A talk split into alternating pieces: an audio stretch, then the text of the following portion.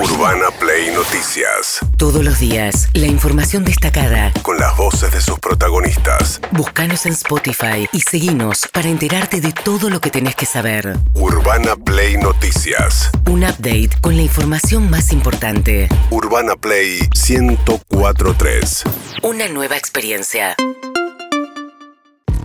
Bien, el gran tema de la inflación. Ayer 7% dio el número del INDEC para el mes de agosto, con un acumulado en lo que va del año del 56,4%.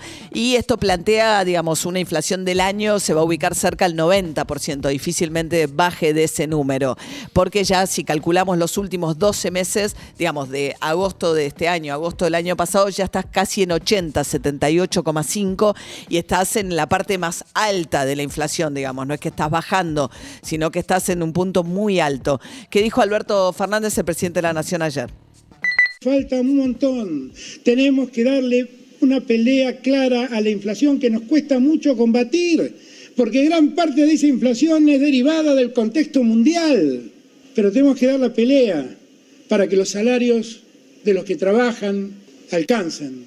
Y nosotros no vamos a ceder en esa lucha. Bien, gran parte de la inflación es derivada del contexto mundial. El mundo tiene una inflación del 8% y se alarman, digamos, los países, no, obviamente que la Argentina venía de un piso del 25%, Macri llegó al 53%, para estarse en el 80%.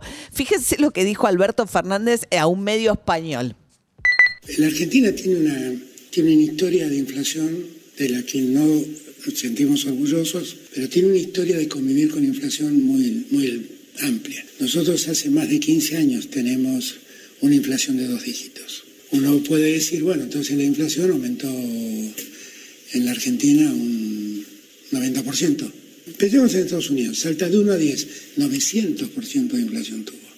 Entonces, hay un momento muy excepcional que está viviendo el mundo. Se retiraron del mercado dos grandes proveedores de alimentos, Rusia y Ucrania, y dos grandes productores de energía fundamentalmente para Europa, Rusia. Y eso alteró todo. Bueno, no tuvo 900% de inflación en Estados Unidos, si no estaríamos ante un colapso mundial, ¿no? Eh, ayer eh, Soledad Cuña, la ministra de Educación de la Reta, le puso, bueno, en el colegio ah, estudiamos estadística, pero bueno, no, no tuvo un aumento del 900%. Es Sí, pero además él dice, hace décadas que Argentina tiene inflación de dos dígitos. Dos dígitos puede ser 10, 20, 30, 40, 50, 60. O sea, el problema es que ahora te acercaste a los tres dígitos. O sea, sí, claro. Eh, ojalá tuviésemos, ponerle dos dígitos en 10 anualizada, ¿no? Es cierto que el salto inflacionario de los Estados Unidos es salto para los Estados Unidos. Sí. eso sí es cierto. Ahora, no un 900%. Puede fallar como está. Sí, le falló, Alberto. Mientras tanto, Horacio Rodríguez Larreta, ¿qué dijo el jefe de gobierno porteño? 100% de inflación, arriba de 40% de pobreza y cuando vas a los niños, arriba de 50% de pobreza.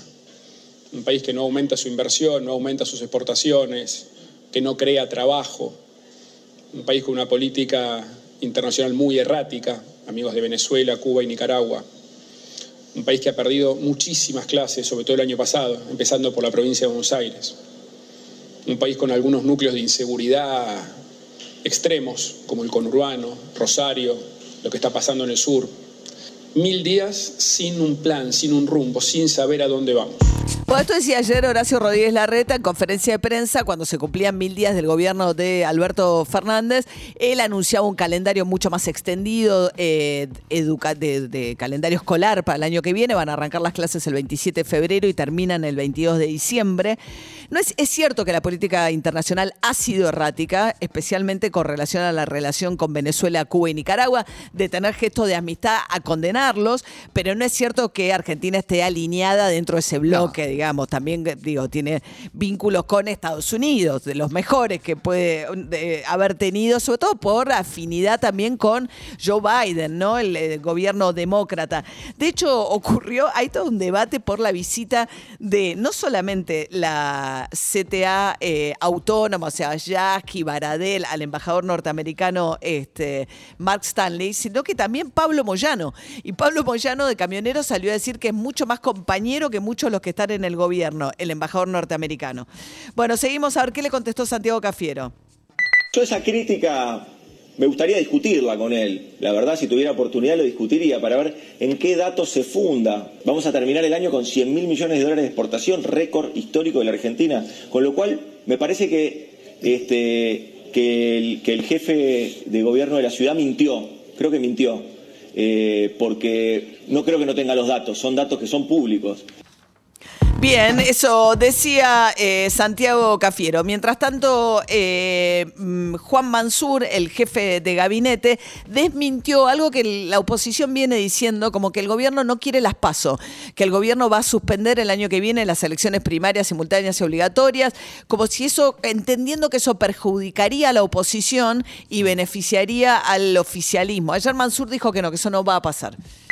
Hablaron también de una inquietud vinculado a lo que son las primarias obligatorias, abiertas y simultáneas.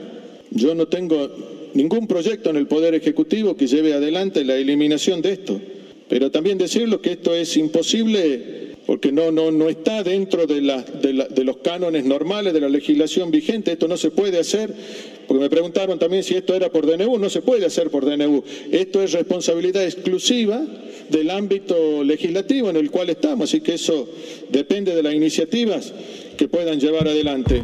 Bueno, el decreto de NEU dice, en todo caso, las leyes electorales se tienen que modificar en el Congreso. Hay toda una versión del PRO que desconfía de Gerardo Morales, que dice que Gerardo Morales y los radicales, como van a arreglar de palabra con Manes y Morales, cuál de los dos va de candidato, se podrían aliar con el Frente de Todos para suspender las internas el año que viene, ¿no? No se confían mucho, ni unos ni otros dentro de Juntos por el Cambio, y es, un, es, la discusión real que están teniendo. Falta de confianza entre ellos de que van a aceptar las mismas reglas de juego, ¿no?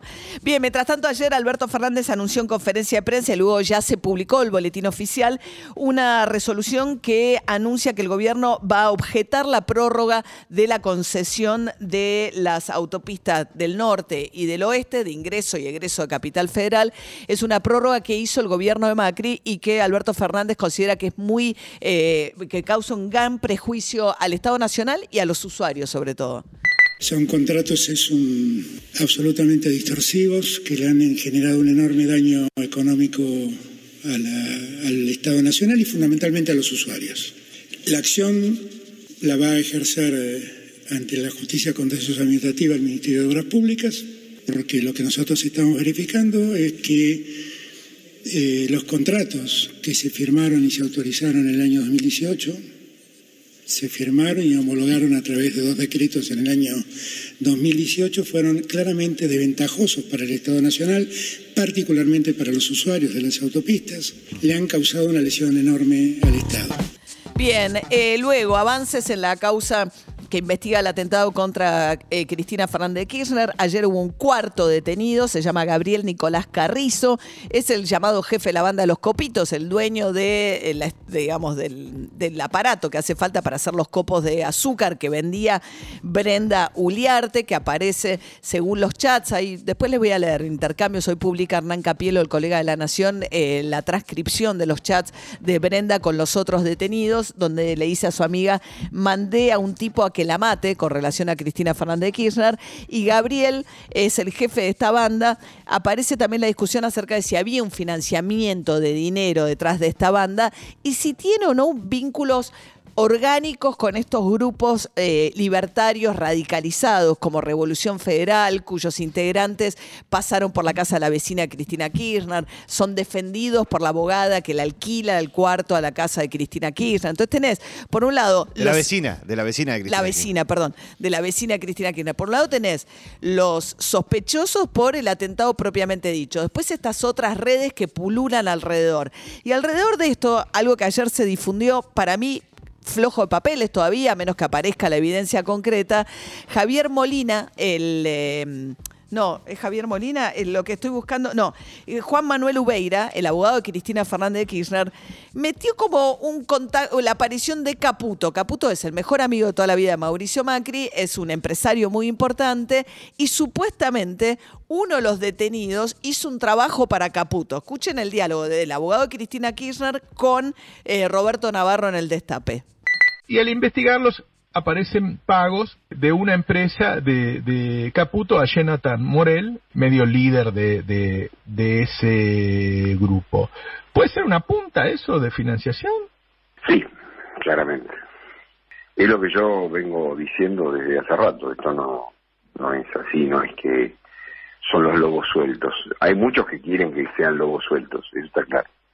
hay muchos que quieren que la causa sea elevada rápidamente a funcionar para cortar el tema. No, no, esto tiene que ser investigado en profundidad. Es un hecho gravísimo y debe ser esclarecido este, sin ningún tipo de presión y sin ningún tipo de condicionamiento. Bien, eh, lo que dice el abogado Cristina es interesante porque empiezan a hablar, ¿no? Entonces dicen que quieren que no eleven rápido el juicio oral, que busquen si hay financiamiento. Por ahora lo que salió a decir la empresa Caputo es que ellos no contrataron de ninguna manera a, este personaje.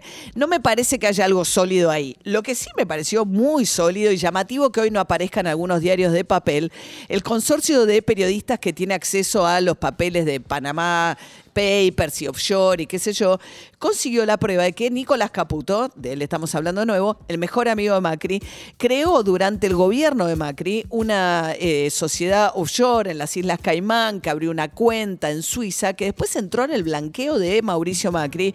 Eh, es el mejor amigo, la offshore se llama Newman, tiene el nombre del cardenal Newman, que era el colegio que compartían, con lo cual después de haber blanqueado el hermano de Mauricio Macri, Gianfranco, toda gente tenía negocios con Macri, o sea, porque el punto es si es gente que... Toda gente que, aparte que en la ley inicial, la que se aprueba el Congreso, no estaba permitido que entrara al blanqueo y que por decreto modificaron esa ley. Claro, entonces toda gente con negocios, un historial de negocios con Mauricio Macri, beneficiándose con cifras millonarias de un blanqueo que promovió el propio Macri estando en el poder.